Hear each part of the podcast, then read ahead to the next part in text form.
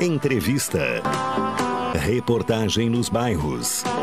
Prestação de serviço. Previsão do tempo. Informações do trânsito. Notícias de Pelotas e da região. Programa Cotidiano. O seu dia a dia em pauta. Apresentação Caldenei Gomes.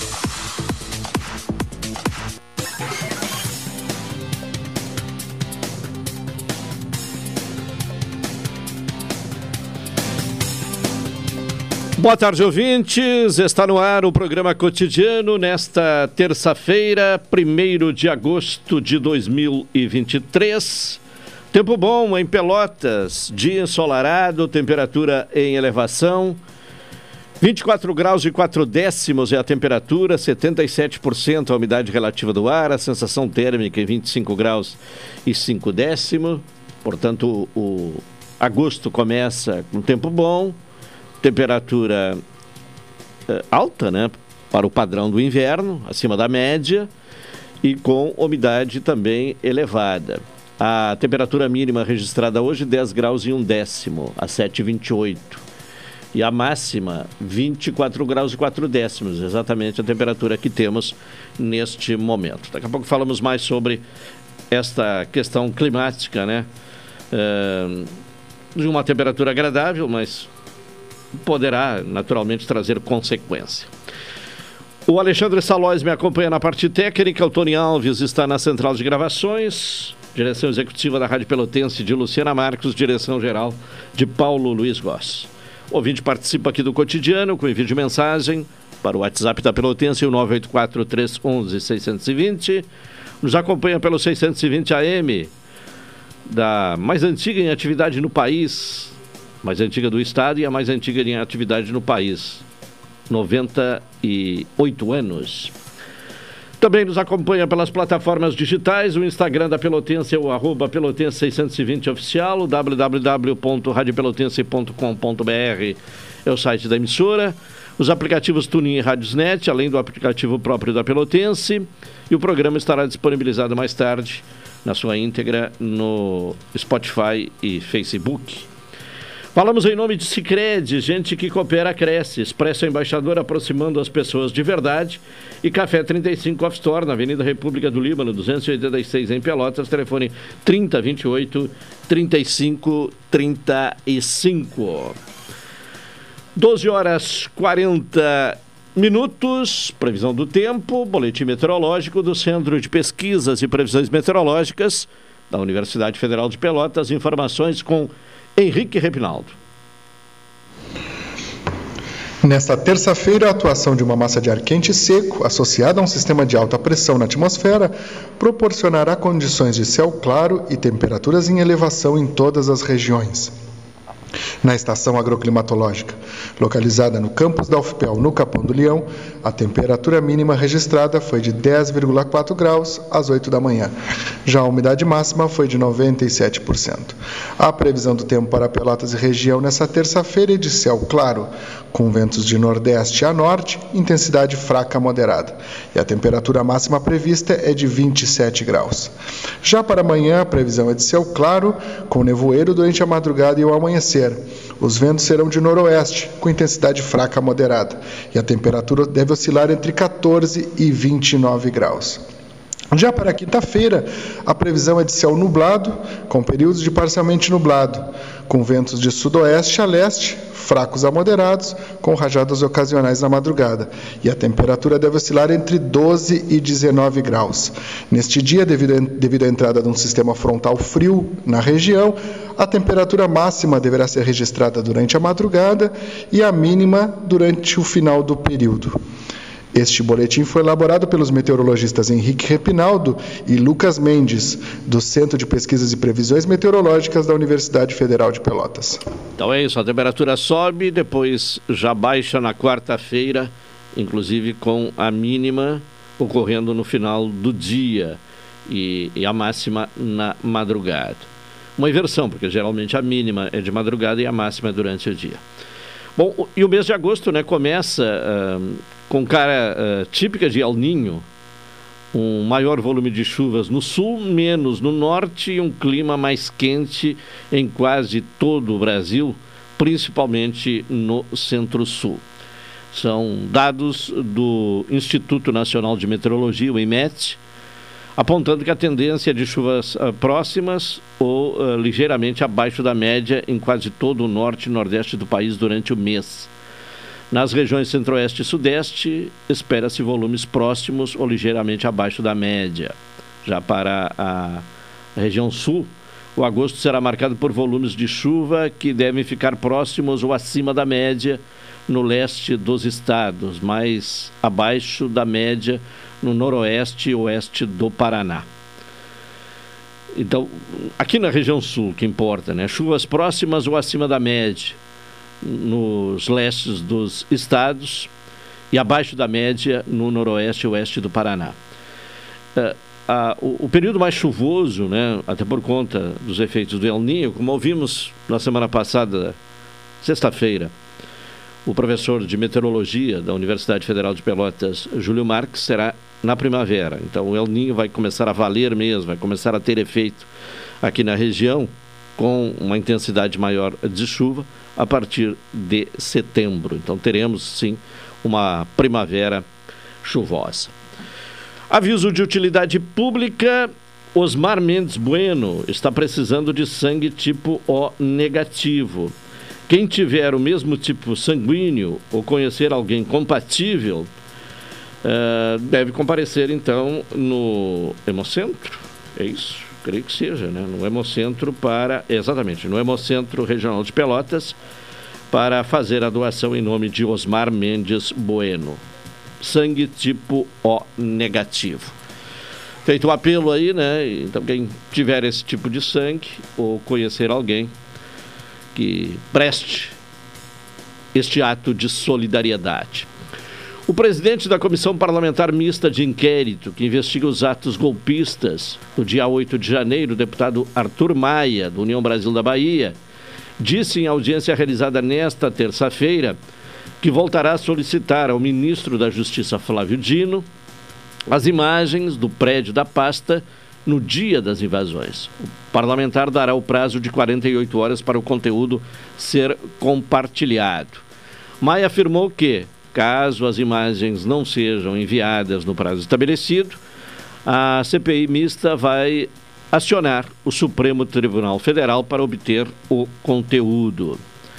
O presidente da comissão havia dito antes que solicitaria à advocacia do Senado que acionasse o STF para cobrar as imagens. Após debate com outros membros da CPMI, o deputado disse que antes reforçaria o pedido ao ministro. Arthur Maia disse que o ministro da Justiça e Segurança Pública negou o envio das imagens, alegando que elas fazem parte de um inquérito sigiloso do STF. O deputado disse que entende a proibição nos casos em que a negligência ainda ou que, as, uh, que negligências ou que diligências ainda serão feitas, mas não pode aceitar que todo o inquérito seja rejeitado.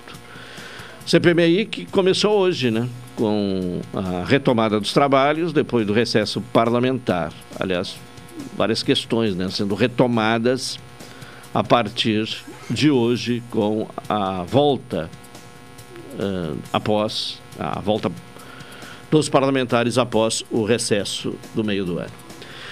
12 horas 47 minutos. Vamos ao intervalo para retornar em seguida com o programa cotidiano desta terça-feira.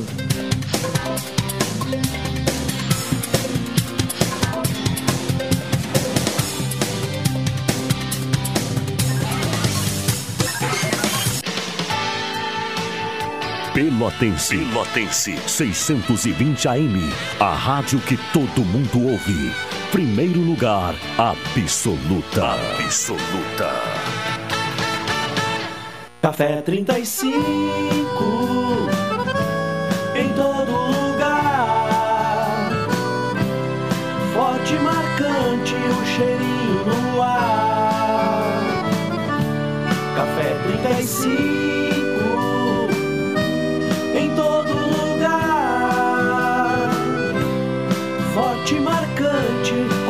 Do Rio Grande. E se existisse um jeito mais humano de cuidar da sua vida financeira? Humano de verdade. Daqueles que você escolhe entre a tecnologia e o atendimento olho no olho, por exemplo. Ou escolhe se quer enviar uma mensagem ou tomar um cafezinho com a gente, já pensou? Aqui no Sicredi você tem um atendimento sempre próximo, porque você é sócio da cooperativa. E isso faz toda a diferença. Venha para o Sicredi, onde o dinheiro rende um mundo melhor.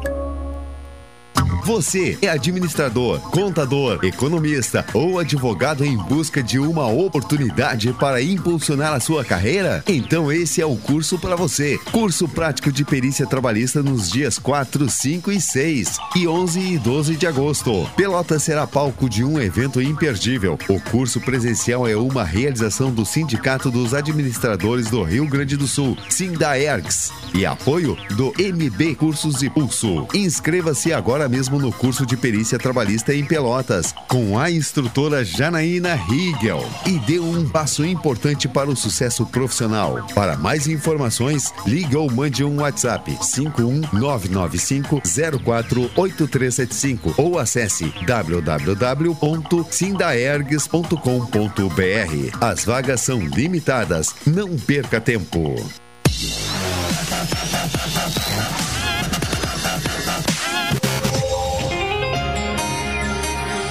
Noite, você não está sozinho. Na Pelotense tem amizade, companheirismo e muita música. A noite é nossa.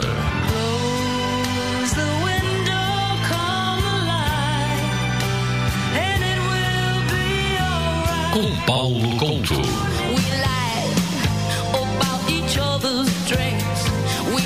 Não fique sozinho. Continue ligado na Pelotense e seja também o dono da noite. A noite é nossa. Na Pelotense, a rádio que todo mundo ouve.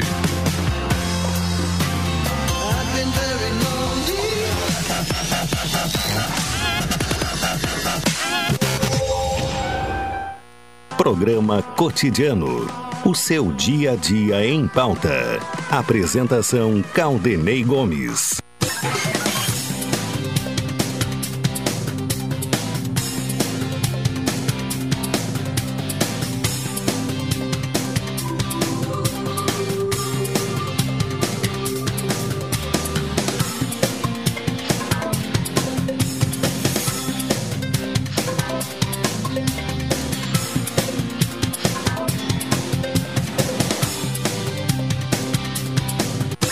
Doze horas e 51 minutos, programa cotidiano aqui na Pelotense, Sicredi, gente que coopera, cresce, expressa embaixador, aproximando as pessoas de verdade.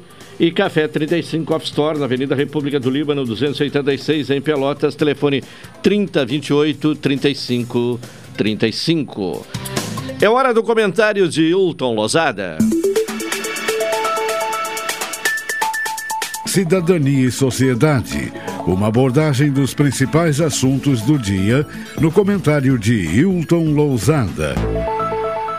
Diretamente de Brasília, trazendo os destaques do dia neste 1 de agosto, Hilton Lozada. Alô, Hilton, boa tarde. Boa tarde, Caldenei. Boa tarde, ouvintes da Pelotense. Nesta terça-feira, terminado o recesso parlamentar e com o início das atividades do Poder Legislativo em Brasília, alguns assuntos voltarão à pauta de discussão política. Ocorre, neste momento, uma reunião entre o presidente da Câmara dos Deputados e os líderes partidários, com o objetivo de definir os temas prioritários da agenda imediata da Câmara. Um destes assuntos é o Fundo Constitucional do Distrito Federal, já tratado por algumas vezes aqui neste espaço de cidadania e sociedade. Vale lembrar que a Câmara dos Deputados, ao votar o arcabouço fiscal, decidiu em dois turnos de votação que o fundo permaneceria dentro do arcabouço. O relatório, apresentado naquele momento pelo deputado Cláudio Cajado, do Progressistas da Bahia, não abria exceções. O texto foi votado e aprovado. Posteriormente, o texto foi encaminhado ao Senado Federal e o relator naquela casa, o senador Omar Aziz, do PSD do Amazonas, retirou o Fundo Constitucional, bem como o Fundeb e valores referentes à ciência e tecnologia, excepcionalizando-os das regras. O texto aprovado no Senado Federal foi, portanto, diferente daquele aprovado pela Câmara dos Deputados. Em função de tais alterações, o texto precisará ser votado novamente pela Câmara dos Deputados. E há, em função destas alterações, grande expectativa por parte do mundo político do Distrito Federal sobre o que será votado pela Câmara, pois o que foi votado inicialmente não atende aos interesses das autoridades distritais. O trabalho político feito até agora é para que seja mantido o texto aprovado no Senado Federal.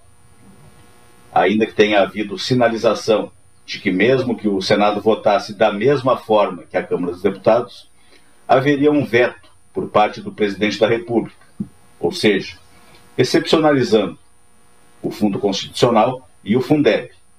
Mas isto ainda estará em discussão durante as próximas horas. Há neste assunto uma questão que merece atenção, ou seja, já havia sido dada a garantia à bancada do Distrito Federal, que é composta por oito parlamentares, de que o governo federal retiraria o fundo constitucional do arcabouço fiscal. Isso deu, portanto, uma certa tranquilidade para a bancada federal do Distrito Federal e também para o governo distrital. Esta tranquilidade gerou, inclusive, uma aproximação entre o governador Ibanez Rocha e o presidente Lula, tendo seu evento mais simbólico ocorrido durante a assinatura da lei que concedeu aumento salarial às forças de segurança do Distrito Federal recentemente aqui em Brasília.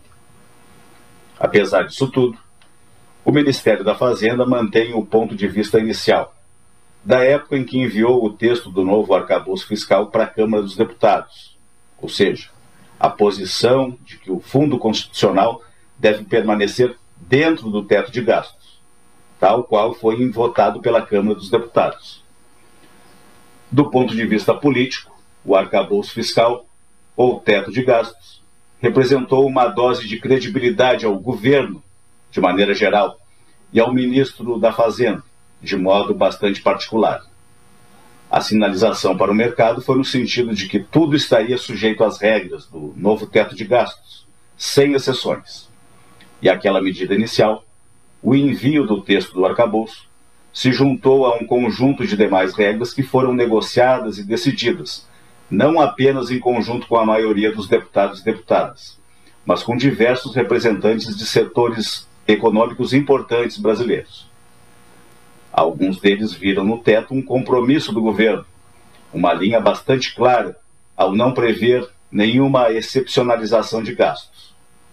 Depois veio a votação da reforma tributária, sobre a qual temos falado muito por aqui, e ainda outras medidas que influem na economia brasileira. Tudo isso se destinava também a influir no ambiente no qual o governo está inserido, aparando arestas e diminuindo as desconfianças dos agentes econômicos. Agora, com o retorno do arcabouço fiscal à Câmara dos Deputados, após feitas as alterações mencionadas anteriormente pelo Senado Federal, que a toda evidência modificaram o texto que foi aprovado com facilidade na Câmara, o que teremos será uma nova discussão. O Ministério da Fazenda, que opera a partir de um cenário mais amplo em relação às contas do governo, pretende que o Fundo Constitucional do Distrito Federal volte para dentro do arcabouço fiscal e que não haja exceção. Segundo cálculos já trazidos aqui neste espaço de cidadania e sociedade, a Secretaria de Planejamento do DF estimou um prejuízo anual de mais de 8 bilhões de reais. Isso se o Fundo Constitucional passar a ser corrigido pela variação do IPCA e não mais pela variação da receita corrente líquida da União, como ocorre hoje em dia. A Câmara dos Deputados, através de cálculos apresentados pela assessoria legislativa, disse na época da votação do marco fiscal que o prejuízo seria de no máximo um bilhão de reais ao ano. Este era o contexto inicial.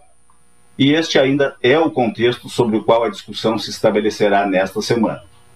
A expectativa é de que as discussões ocorram ainda durante esta semana e que a votação entre na pauta na próxima semana.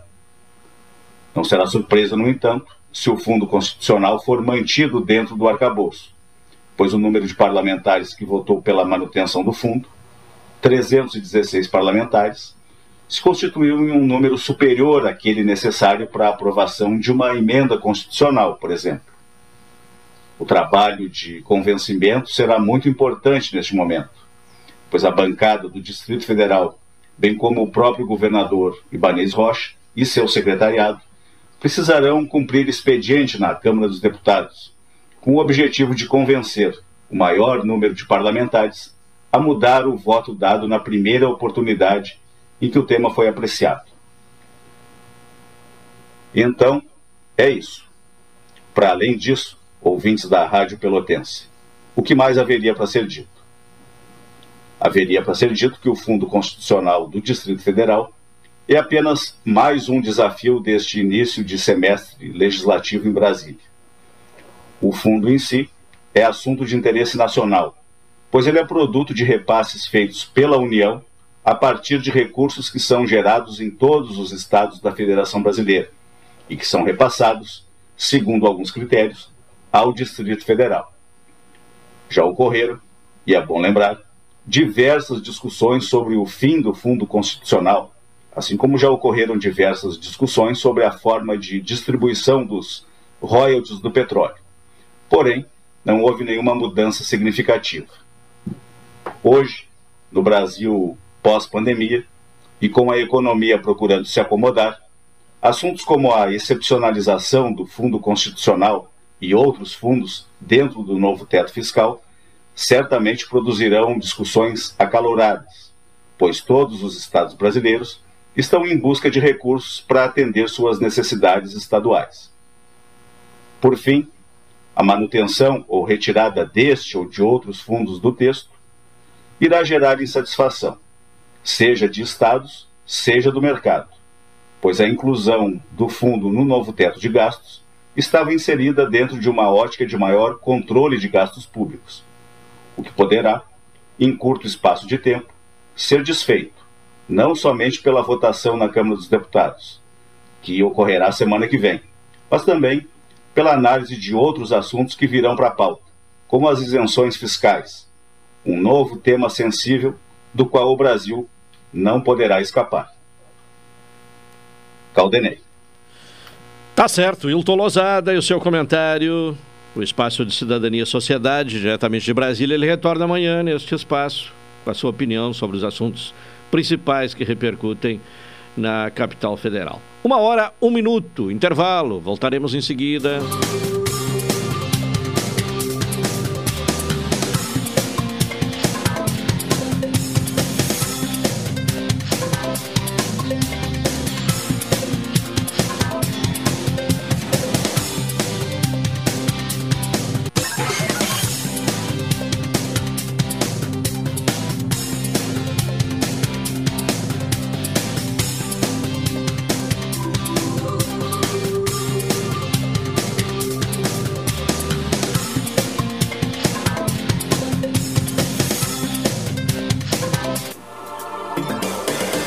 Pelotense. Pelotense. 620 AM. A rádio que todo mundo ouve. Primeiro lugar, absoluta. Absoluta. Café 35. Em todo lugar. Forte e marcante o cheirinho no ar. Café 35.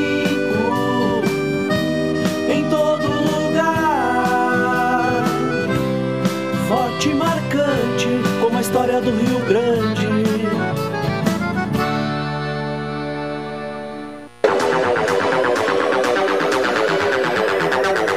Você sabia que pode comprar passagem sem sair de casa?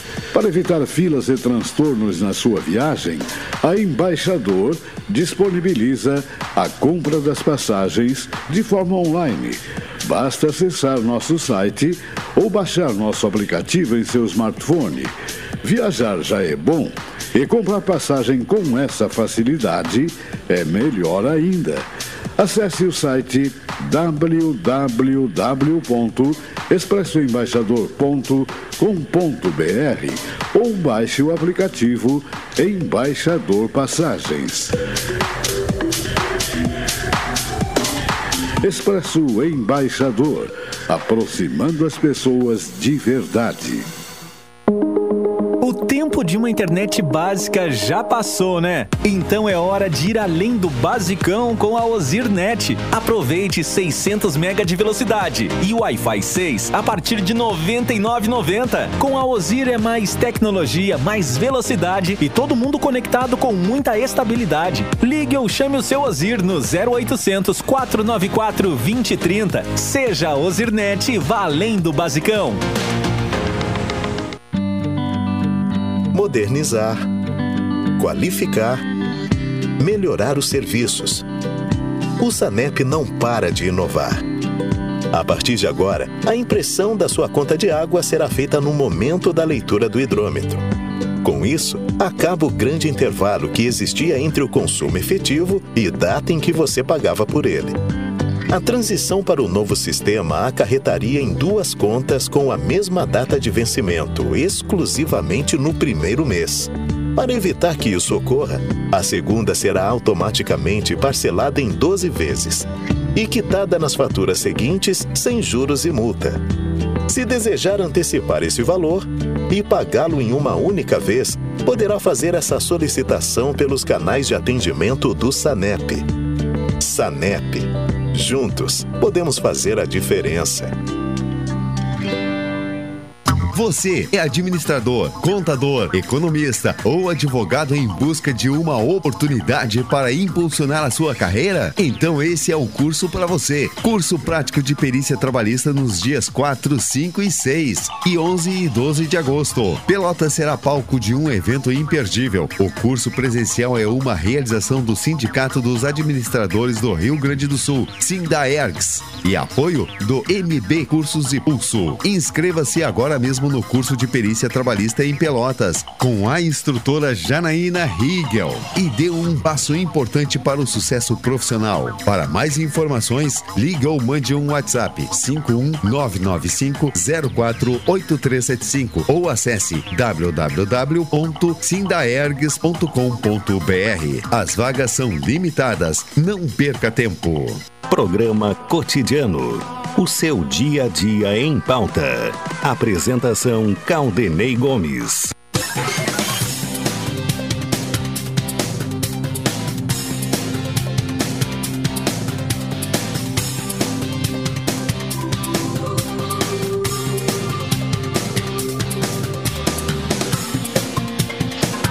Uma hora cinco minutos, estamos com o programa cotidiano aqui na Pelotense, neste dia 1 de agosto de 2023. Temperatura segue subindo, 25 graus e 2 décimos, 76% a umidade relativa do ar, a sensação térmica 26 graus e 2 décimos. Né? O frio passa né? e, e vem este calor extemporâneo e com ele a, a umidade, né, que é um, um, problema correlato. Então nós temos aí a temperatura subindo, a umidade também subindo neste começo do mês de agosto em pleno inverno. Bom, as farmácias em todo o país vão prestar um novo serviço, né? As farmácias de todo o país estão autorizadas a partir de hoje a realizar exames para diagnosticar dezenas de doenças. Até então, a Anvisa, a Agência Nacional de Vigilância Sanitária, permitia que os estabelecimentos fizessem apenas testes de Covid e de glicemia. A lista soma mais de 40 tipos de análises, incluindo colesterol, hepatite, vitamina D, HIV, dengue, urina e fezes. Para realizar os exames é preciso que a farmácia tenha uma sala própria e profissionais especializados contratados. Uh, ainda né, sobre esta matéria, né, a primeira vantagem para o consumidor é o aumento do número de locais para análises. São cerca de 10 mil estabelecimentos associados à maior entidade do setor. Ainda não há média dos valores, mas tendo como exemplo os testes diabetes, que já é feito nas farmácias, a redução uh, seria de pelo menos 15%. As farmácias que querem oferecer os serviços têm prazo de seis meses para se adequarem às regras técnicas. Segundo o setor, as grandes redes já estão preparadas. Apesar da vantagem do acesso fácil de resultados rápidos, os especialistas alertam que é necessário levar os exames para avaliação de profissional, ou seja, é o médico que define em seguida o que fazer e quais tratamentos seguir. Então, as farmácias, a partir de hoje, estão autorizadas né, a realizar exames laboratoriais. É uma disponibilidade a mais né, para a população, uma concorrência aos laboratórios de análise. Um, essas farmácias certamente vão realizar um, os exames de forma particular e não pelo SUS. Mas, de qualquer forma, né, principalmente em Pelotas, com o número de farmácias, né, uh, fica facilitado para aquele que quiser pagar. E o, e, e, o fato positivo é que eh, há uma redução, né? E certamente vai fazer os laboratórios também se adequarem à cobrança de um valor eh, mais baixo, né? Em função da concorrência com o, as farmácias para os exames eh, particulares. Então, uma nova possibilidade. Em Pelotas, como tem farmácia, né? Na mesma rede, inclusive, inclusive na, na, na na mesma rua, né? Uma, uma, farmácia da mesma rede estabelecendo concorrência para outra. Eu não entendo muito bem é, esse tipo de, de mercado, né? Parece que agora vai ter, inclusive, na, eh, na Osório, com Bento, né? Tem uma São João e vai ter uma outra próxima ali, né? Que já está sendo aberta. Bom, vamos falar de um outro assunto, agora com a participação do professor Paulo Henrique Rodrigues de Ávila, que é coordenador do curso à distância do Senac Pelotas são cursos técnicos, né, à distância, e as inscrições estão abertas. Professor Paulo Roberto, boa, aliás, Paulo Henrique, boa tarde. Boa tarde, Calderei. Boa tarde aos teus ouvintes, tudo bem? Como é que vai? Tudo tranquilo? Ótimo, graças a Deus, tudo tranquilo. Melhor agora falando com você. Tá bem, satisfação ter a sua participação aqui no cotidiano. Professor, a quem é destinado esses cursos? Quem é que pode se inscrever nesses cursos técnicos à distância? Toda e qualquer pessoa que tenha o nível médio completo ou que até o final do curso tenha completado o nível médio, né? Então, é, toda qualquer pessoa está apta, vamos dizer assim. Tá? Nós temos até, inclusive, em casos do, do, dos cursos presenciais, que o aluno se forma e ainda não terminou o nível médio, mas a partir do nível médio, ele se certificado de conclusão do curso técnico. Então, quem está com, uh, fazendo o curso médio ou já concluiu pode se inscrever, né? Sim, exatamente, perfeito. Bom, quais são os cursos oferecidos? É uma lista aí de cursos, né? E quais, eu gostaria que o senhor uh, trouxesse à nossa audiência quais são os cursos que são disponibilizados pelo SENAC. Pois não. Primeiro nós, temos, nós chamamos de sucesso profissional, né? Que incluiria cinco cursos.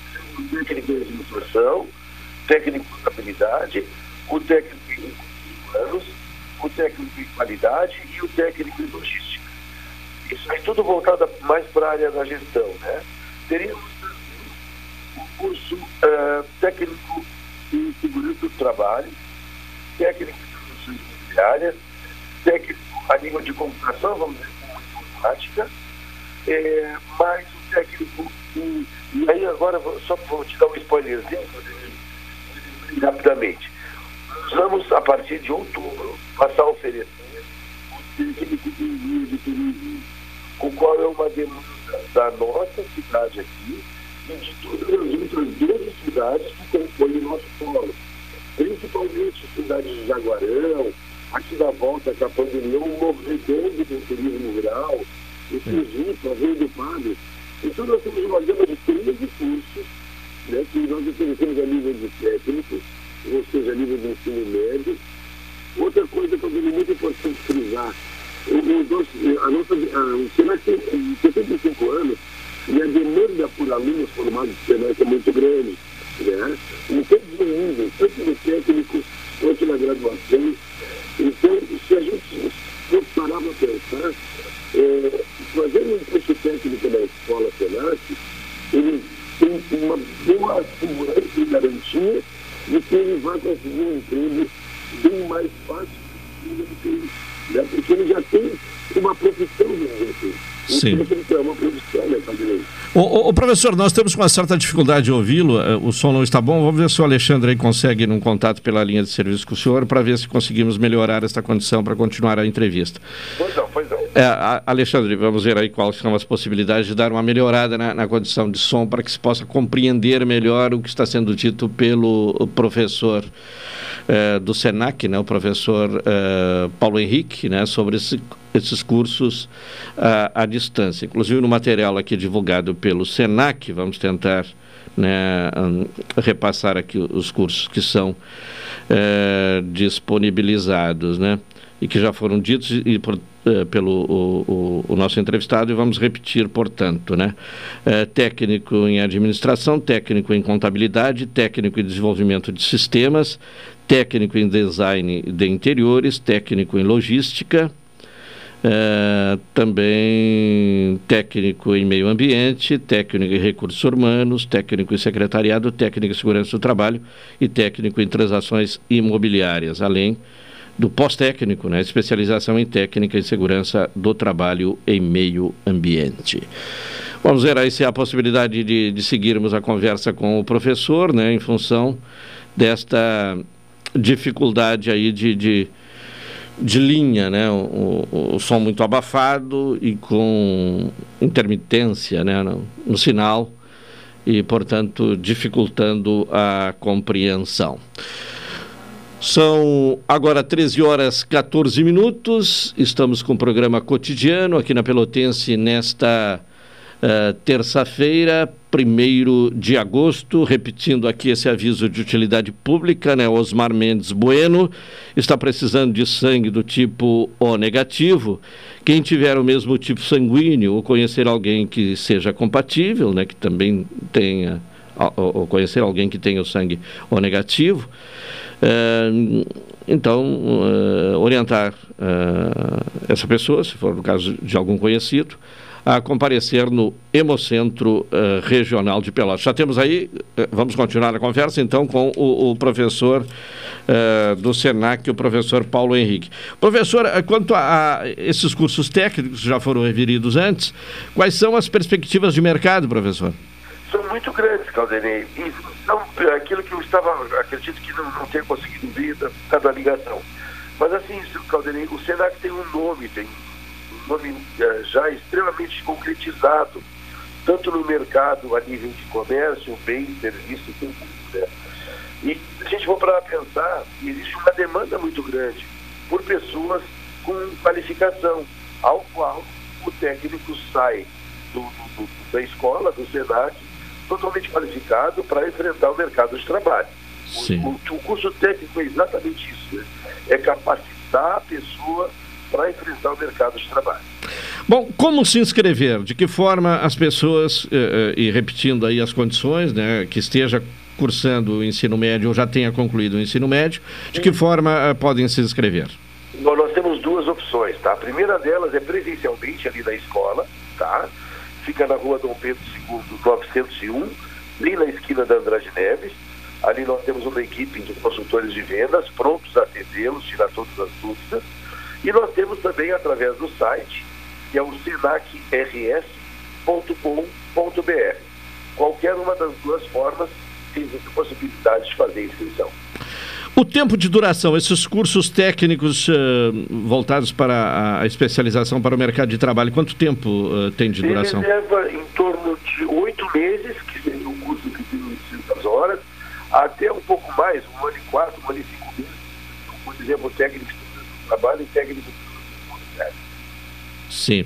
Bom, e a, e a questão uh, das aulas, todas elas são à distância, é isso não tem nenhum todas encontro presencial? Todas à distância, nenhuma presencial, inclusive nós tínhamos uma que era presencial, que era do TST, né?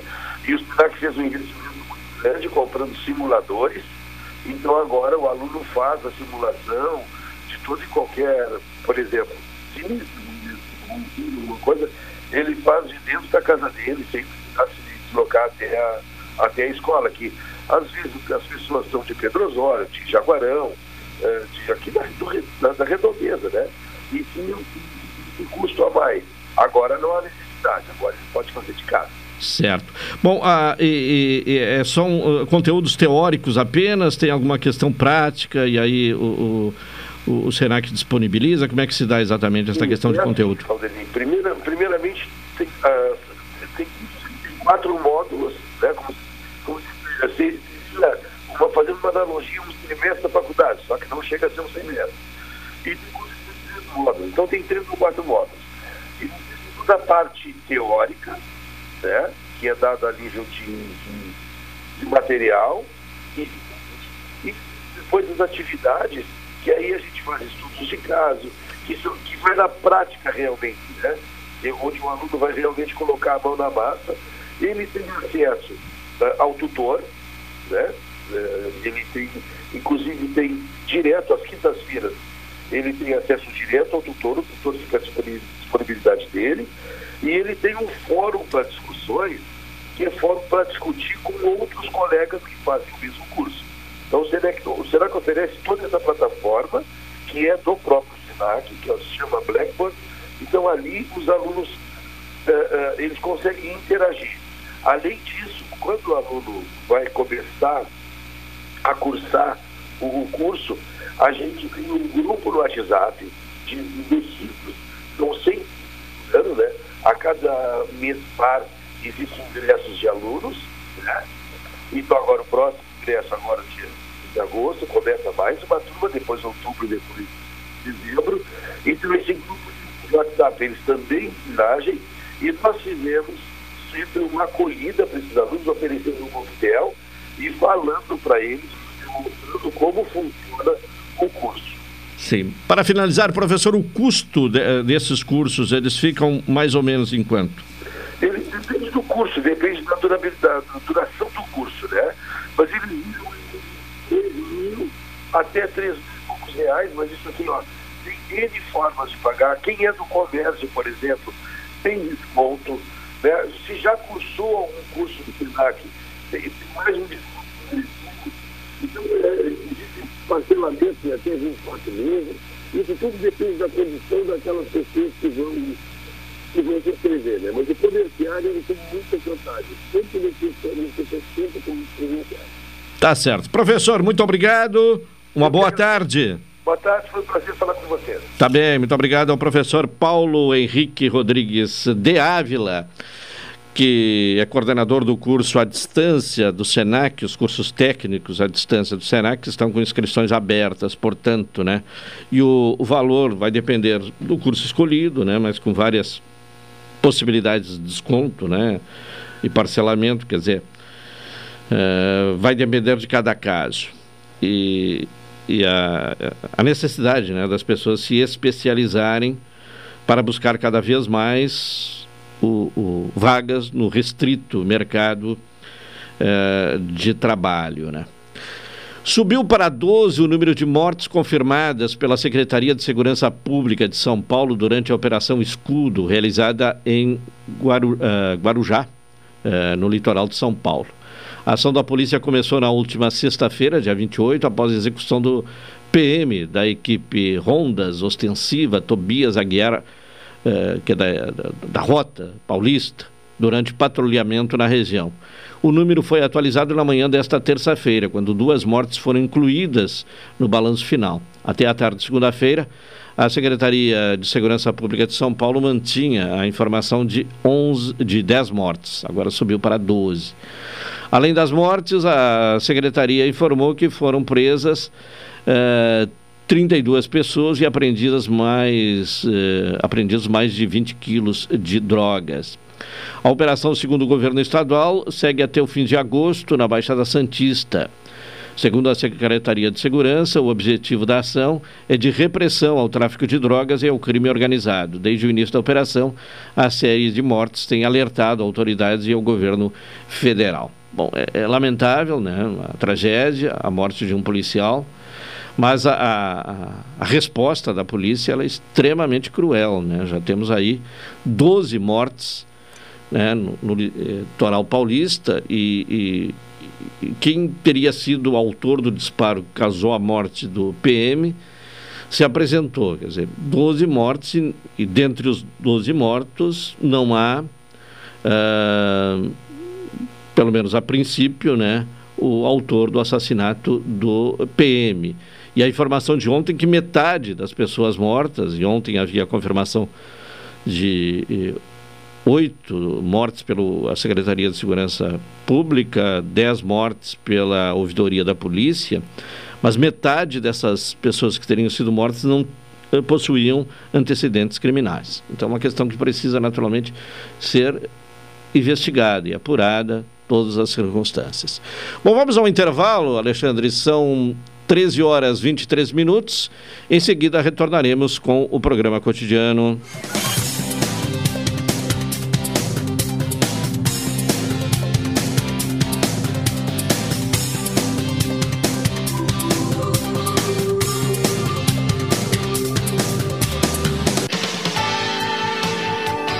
Pelotense. Pelotense. 620 AM. A rádio que todo mundo ouve. Primeiro lugar, absoluta. Absoluta. Transportadora Fonseca Júnior é VaptVupt por você.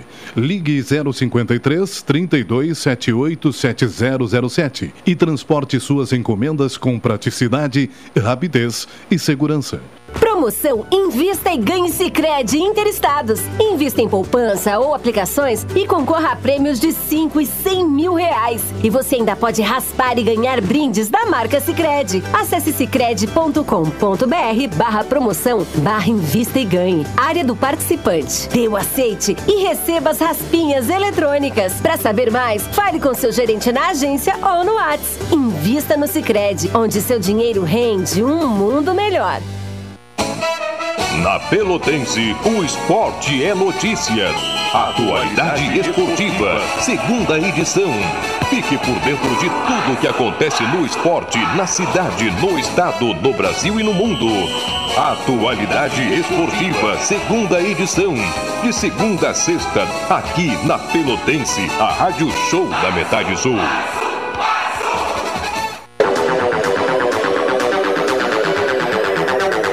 Você sabia que pode comprar passagem sem sair de casa? Para evitar filas e transtornos na sua viagem, a Embaixador disponibiliza a compra das passagens de forma online. Basta acessar nosso site ou baixar nosso aplicativo em seu smartphone. Viajar já é bom e comprar passagem com essa facilidade é melhor ainda. Acesse o site www.expressoembaixador.com.br ou baixe o aplicativo Embaixador Passagens. Expresso Embaixador, aproximando as pessoas de verdade. Café 35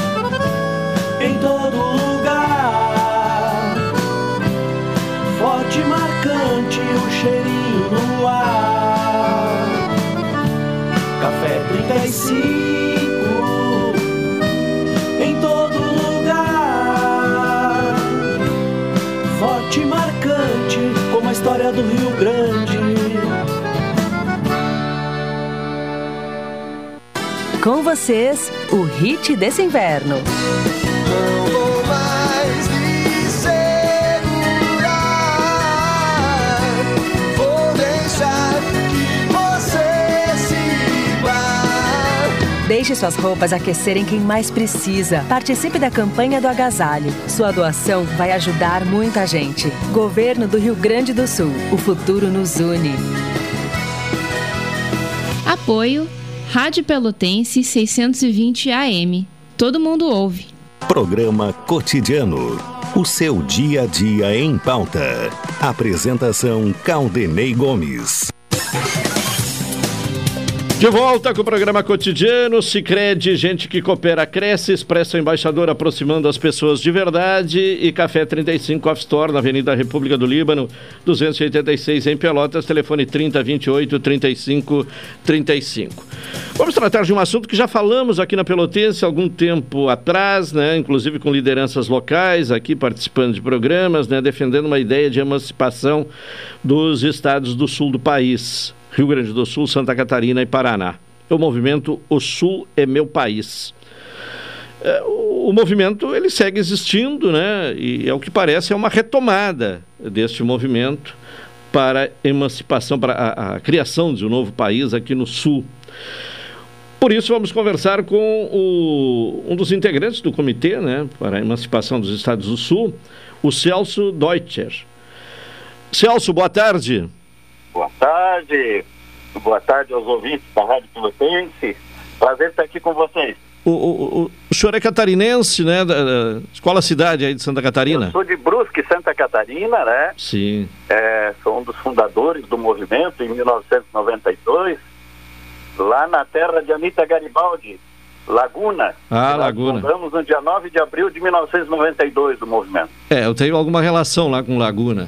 Talvez Ah, seja, bom. seja o- a- a o meu ah, próximo domicílio Ah, é? eleitoral. Coisa boa, coisa boa. Uma cidade linda, rapaz. É verdade. Bom, ah, e por que Laguna foi escolhida até pela- por esse aspecto histórico? Também por esse aspecto histórico, né? E de que a, a heroína a Anitta Garibaldi hoje praticamente ela representa nós todos, né? O pai da heroína, para te ter uma ideia, era paranaense. A, a heroína eh, nasceu em Santa Catarina e teve o seu primeiro filho no Rio Grande do Sul durante a Revolução Farroupilha, né? Então ela é uma, uma sulista de corpo e alma, né? Que integra, o- tem, a, a sua história está integrando os três estados aqui do Sul. Exatamente. Bom, criado em 1992 esse movimento, portanto já tem algum tempo, 31 anos, né? 31 anos, o, o, o senhor entende que é viável a criação de um novo país? Sim, nós entendemos que é viável e principalmente de que é necessário. Né? Hoje o Brasil é ingovernável, né? como já dizia o Padre Vieira nas suas crônicas. É, por- primeiro, pelo tamanho. Segundo, pela forma como o Estado brasileiro está organizado, né? tudo é centralizado em Brasília. É, isso significa que esse pessoal lá em cima é, despeja essa verdadeira diarreia legislativa sem nem conhecer os nossos estados, os nossos municípios, os nossos usos, costumes e tradições aqui do Sul, assim como de outras partes do Brasil, né? Então, a, a Brasília se transformou numa espécie de inimiga de todos os povos do Brasil. Por quê? Porque ela trata, arrecada o nosso dinheiro, o nosso suado dinheirinho, e devolve para nós um. A gente brinca aqui, né? Devolve uma merreca. Né? Para te teres uma ideia, o Rio Grande do Sul, no ano passado, 2022, arrecadou 102,8 bilhões. Recebeu de volta, para te ter uma noção, 23. Ou seja, Brasília abocanhou 80 bilhões daí do Rio Grande do Sul. Um estado que precisa de investimento, que precisa de tudo mais, e que fica sempre com o Pires na mão, indo a Brasília, os governadores, prefeitos, etc., para pedir um trocadinho para fazer as obras necessárias para o nosso povo, né? É, até assim, ó, em termos de sul, para te teres uma noção, ano passado, em 2022, nós arrecadamos 311 bilhões. Recebemos de volta 64, ou seja, 20%. Isso, para nós, é, um, é, um, é uma aberração, isso não pode existir, né? Então, nós não temos nada contra os outros povos dos Brasis, né? O Norte, o Nordeste, São Paulo, Minas, etc. Mas nós achamos que o que nós produzimos aqui tem que ficar aqui. E Brasília tem demonstrado que esse, isso não é possível. Então, nos resta um único recurso, a secessão, né? Bom, eh, o- e- em que estágio está o processo? Quais serão as próximas etapas aí? O que é que está programado? Nós devemos ter aí nos próximos meses aí a direção nacional, hoje com a nossa presidente, a Nana Freitas, que é aí de São Cepé, no Rio Grande do Sul, né? Ela tem uma equipe muito boa que está trabalhando, eh, pensando as novas estratégias do movimento. Eles assumiram agora a direção agora em, em janeiro, né? E ah, eles estão agora bolando as próximas estratégias nossas aí que deve acontecer, começar a acontecer a partir eh, dos próximos dois, três meses aí. Entre essas estratégias está de nós voltarmos para a rua. Isso é uma, uma questão que não não não está fora da, da, da, digamos assim, da nossa meta. Mas nós precisamos colocar a, a, entender, as pessoas precisam entender que esse é um processo que às vezes ele demora um pouco. Não é assim você chegar amanhã e ir lá na rua e tudo acontecer. Né? É um processo difícil, um processo que nós temos, por exemplo, que entrar com os pedidos de, de plebiscito nas três Assembleias do Sul, aprovar esses plebiscitos, né? É, possivelmente nós vamos fazer isso via projeto de, de, de lei de iniciativa popular, né? A nova direção aí é que vai nos dar como ela vai querer fazer isso, mas é um processo dificultoso, mas ao mesmo tempo é um processo que ele não tem volta.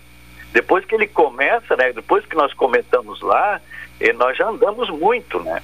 Antigamente, não sei se tu lembras, antigamente a gente nem podia falar, ia preso. Sim. Hoje em dia nós ganhamos tantos processos na justiça contra a União que nós estamos livres. Graças a Deus nós podemos fazer reunião aonde a gente quiser, né? Claro. E não tem mais esse problema. Sim. Já houve, inclusive, consulta popular em algum momento, alguns anos atrás, né? Isso. Em 2016 nós fizemos uma consulta popular, né, com com mais de meio milhão de pessoas participando. Em 2017 quase meio milhão de novo participou da outra consulta e isso daí vai continuar. Né, que nós queremos provar. E, é, e a maioria das pessoas que participaram, que nós temos essa vontade.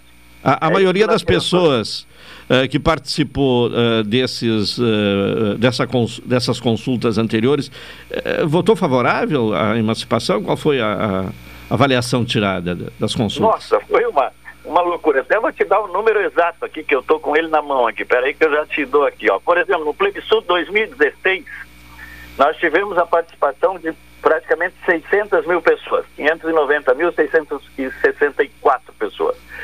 96% favoráveis votaram sim e 26, ah, e 4% votaram não.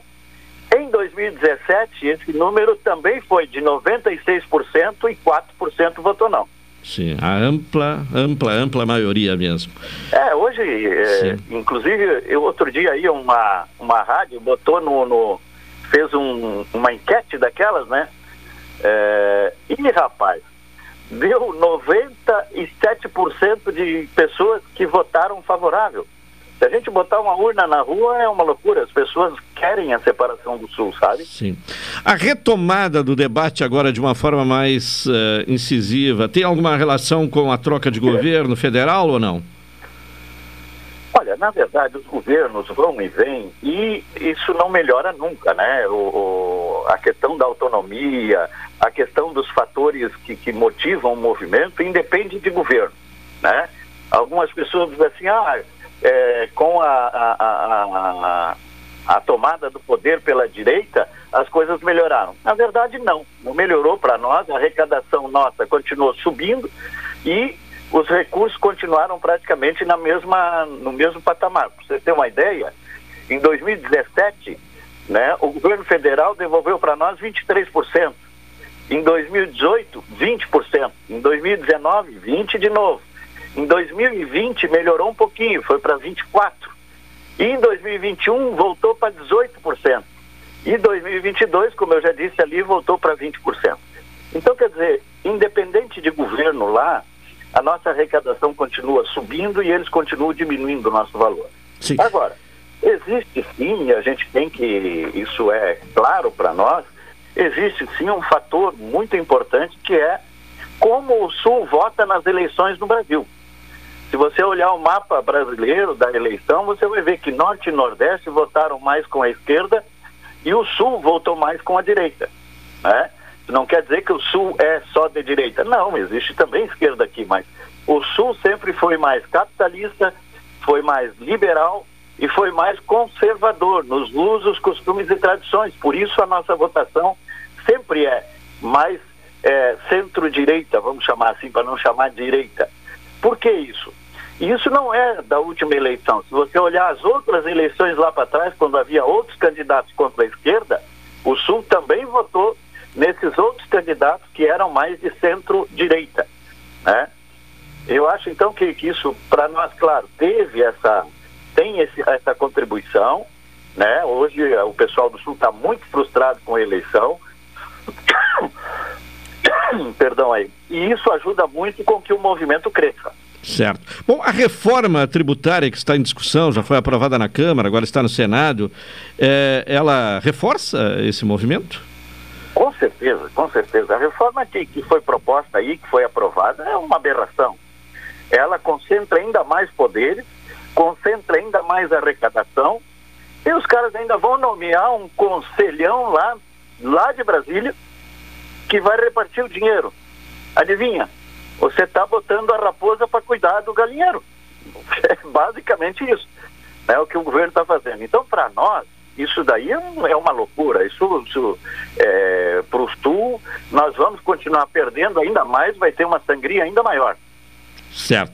Bom, qual é a ideia de, de sistema de governo? Se criado o Estado do Sul aqui, qual, qual será a ideia de, de- de estrutura de governo?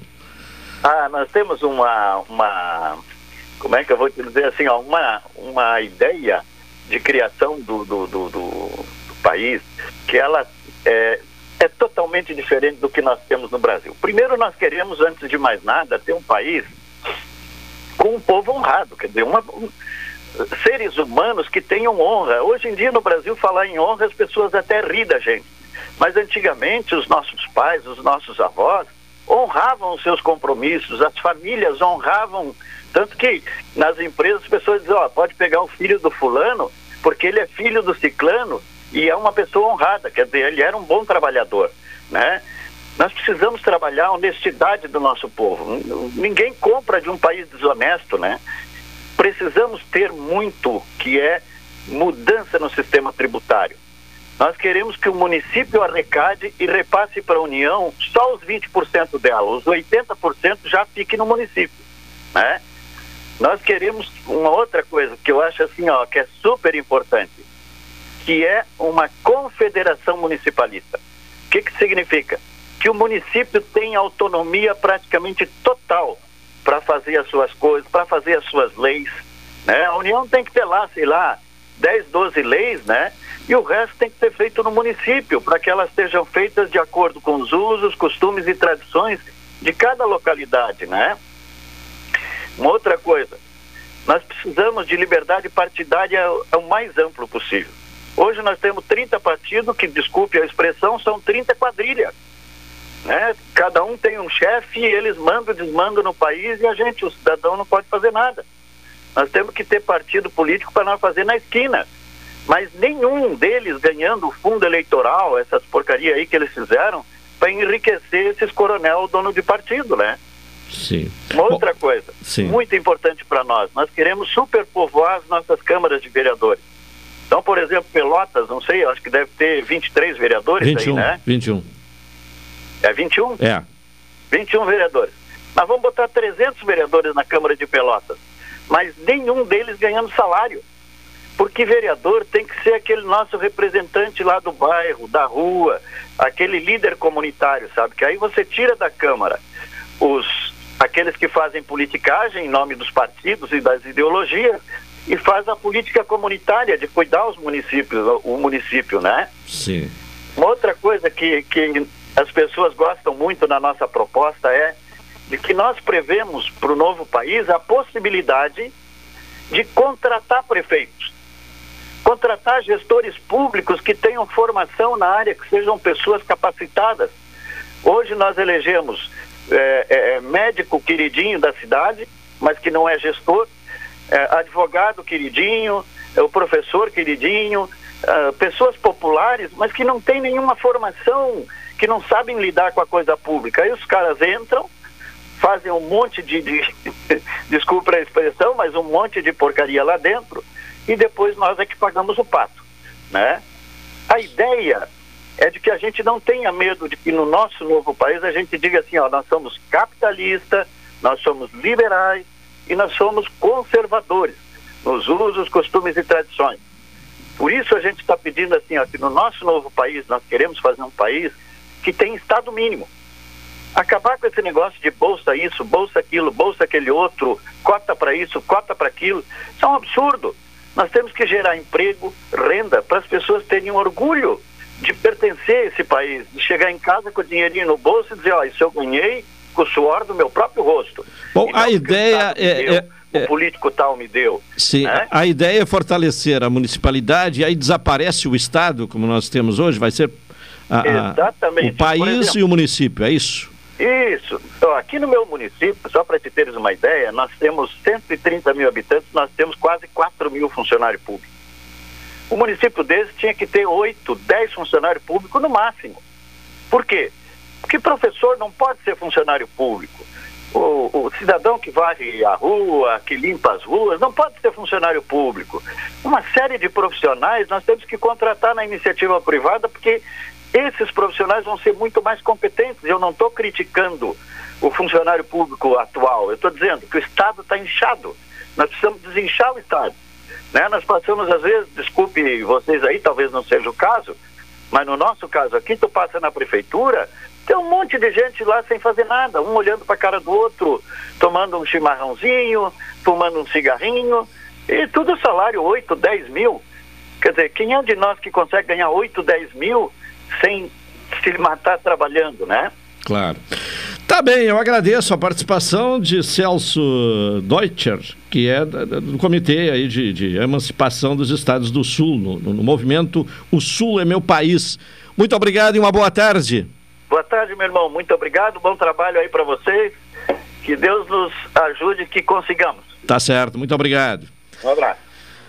Tá aí o movimento. Aqui em Pelotas havia lideranças, né, que inclusive participavam aqui né, de, de, programas, né, participaram aqui de programas da Pelotense defendendo esta ideia. Parece que agora está desativado, não tem um comitê, vai ser reorganizado aqui o comitê, ou pelo menos a intenção é essa da presidente, que é, é aqui do Rio Grande do Sul, né, a Nana Freitas, conforme revelou aí há pouco o, o Celso Deutscher.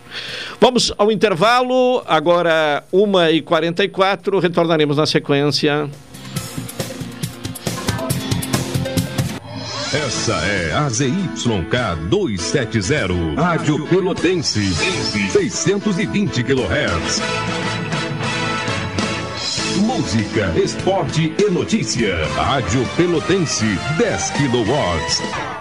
Você é administrador, contador, economista ou advogado em busca de uma oportunidade para impulsionar a sua carreira? Então esse é o curso para você. Curso prático de perícia trabalhista nos dias 4, 5 e 6 e 11 e 12 de agosto. Pelota será palco de um evento imperdível. O curso presencial é uma realização do Sindicato dos Administradores do Rio Grande do Sul, Sindaergs, e apoio do MB Cursos e Pulso. Inscreva-se agora mesmo no curso de perícia trabalhista em Pelotas, com a instrutora Janaína Riegel, e deu um passo importante para o sucesso profissional. Para mais informações, ligue ou mande um WhatsApp 51995048375 ou acesse www.sindaergs.com.br. As vagas são limitadas, não perca tempo.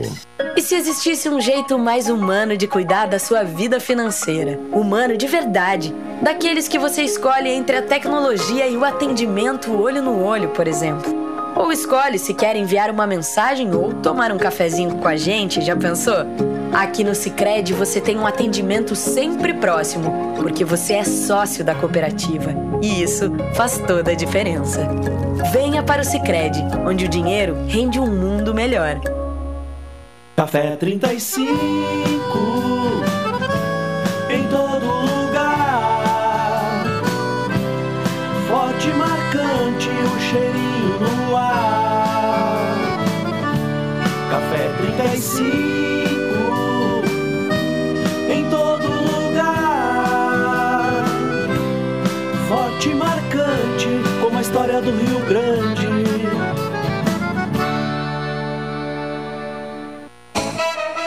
Pelotense, o esporte é notícia. Atualidade esportiva, segunda edição. Fique por dentro de tudo que acontece no esporte, na cidade, no estado, no Brasil e no mundo. Atualidade esportiva, segunda edição. De segunda a sexta, aqui na Pelotense, a Rádio Show da Metade Sul.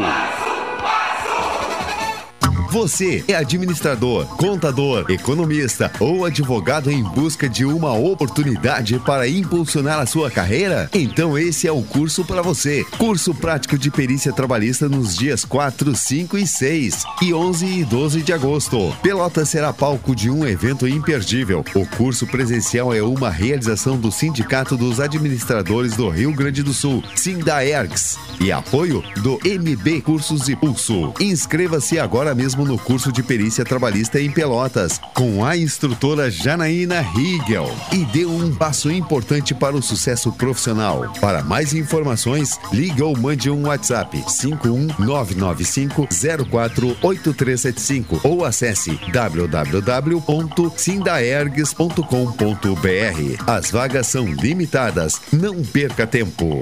Programa Cotidiano. O seu dia a dia em pauta. Apresentação Caldenei Gomes.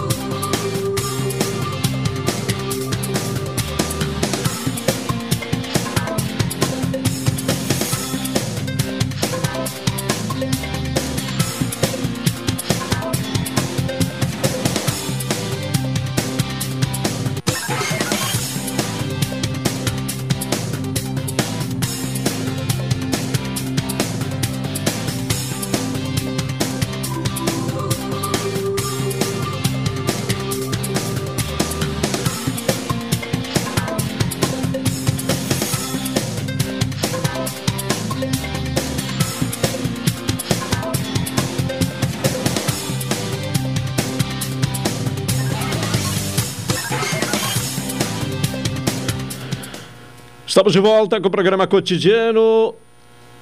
Uma hora 50 minutos, temperatura 26 graus e 3 décimos. Segue subindo a temperatura, agora já 26 graus. A sensação térmica 27 graus, né? Já temos aí temperatura de verão nesse começo de agosto. Contato com a vereadora Fernanda Miranda, do PSOL, para conversar conosco sobre um tema que já conversamos com ela aqui no programa, que retomamos, já que as aulas né, estão sendo retomadas no município, no estado, mas é um problema uh, relacionado a uma escola municipal, a escola Getúlio Vargas, do bairro Getúlio Vargas. Uh, ao que parece, a prefeitura está encaminhando solução, mas a vereadora trabalhou muito nesta questão. Uh, vereadora, uh, boa tarde. Uh, a senhora acredita que o problema esteja resolvido e está satisfeito com a solução que a prefeitura está encaminhando? Boa tarde, Caldenei. Boa tarde a todos os ouvintes da Rádio Pelotense. Bom, a solução que a prefeitura encontrou não é uma solução que de fato contemple o problema, né? O, a questão é que a escola Getúlio Vargas foi interditada porque é uma escola que não tem condições estruturais para abrigar os alunos e isso já é algo que vem acontecendo há muitos anos, no mínimo, né, desde que a escola foi construída, porque foi uma escola construída provisoriamente. E a solução do problema seria a construção de uma nova escola, inclusive contemplando até o nono ano, porque hoje não tem. O que a prefeitura fez foi interditar essa escola, porque estava com problemas estruturais, e uh, agora, como ela tem uma interdição, eh, a prefeitura, para uh, dar conta dos alunos, né, da, da situação dos alunos, Uh, tá, vai alugar containers, mais uma vez a gente vê aí o aluguel de containers para servirem de sala de aula até que a nova, nova escola seja construída. A questão dos contâneos, dentro das possibilidades do que a prefeitura poderia fazer nessa situação emergencial, foi a melhor opção, né? Mas não é uma opção boa, óbvio, né?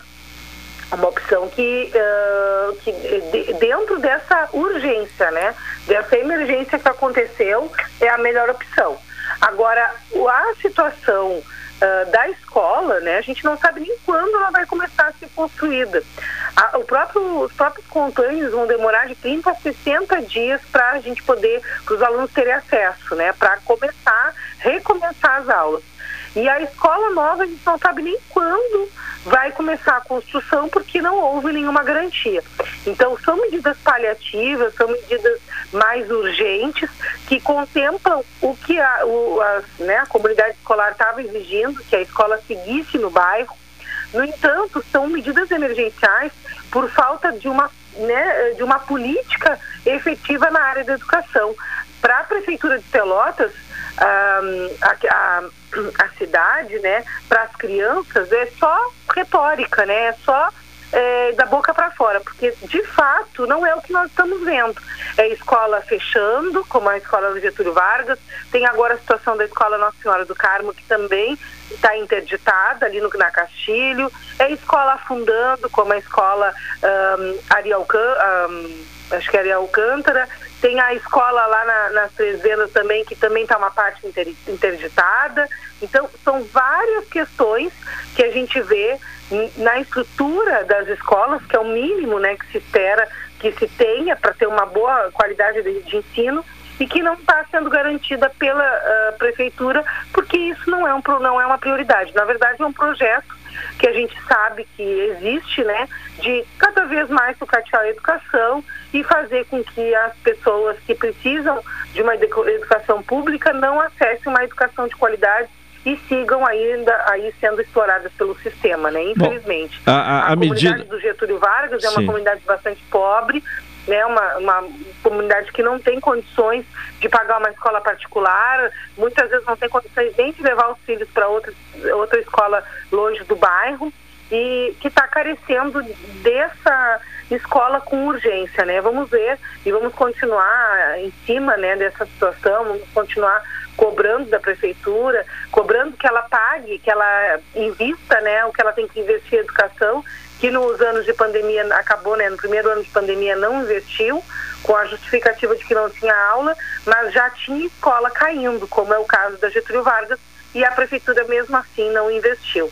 Infelizmente a situação está muito caótica, está muito difícil, mas a gente tem que seguir aí denunciando e cobrando um, uma posição, um posicionamento da prefeitura, né, Caldenei? Bem, é, a medida paliativa é a alocação de 14 containers. E não, e não demorou muito para que essa decisão paliativa fosse tomada, já que a interdição começou antes do recesso.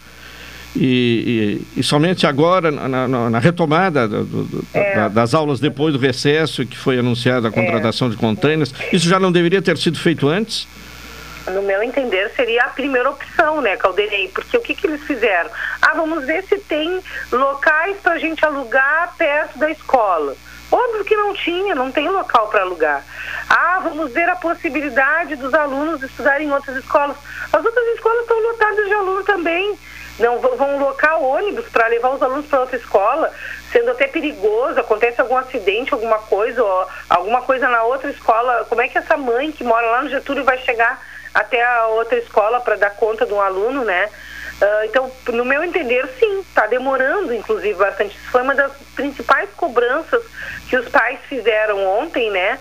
Que a comunidade fez ontem à secretária, pela demora que vai acontecer, inclusive o aluguel desses containers. Por mais que eh, estejam trabalhando com a dispensa de licitação, a prefeitura, né, a ISMED, uh, que agiliza um pouco mais o processo, ainda assim é muito demorado, né?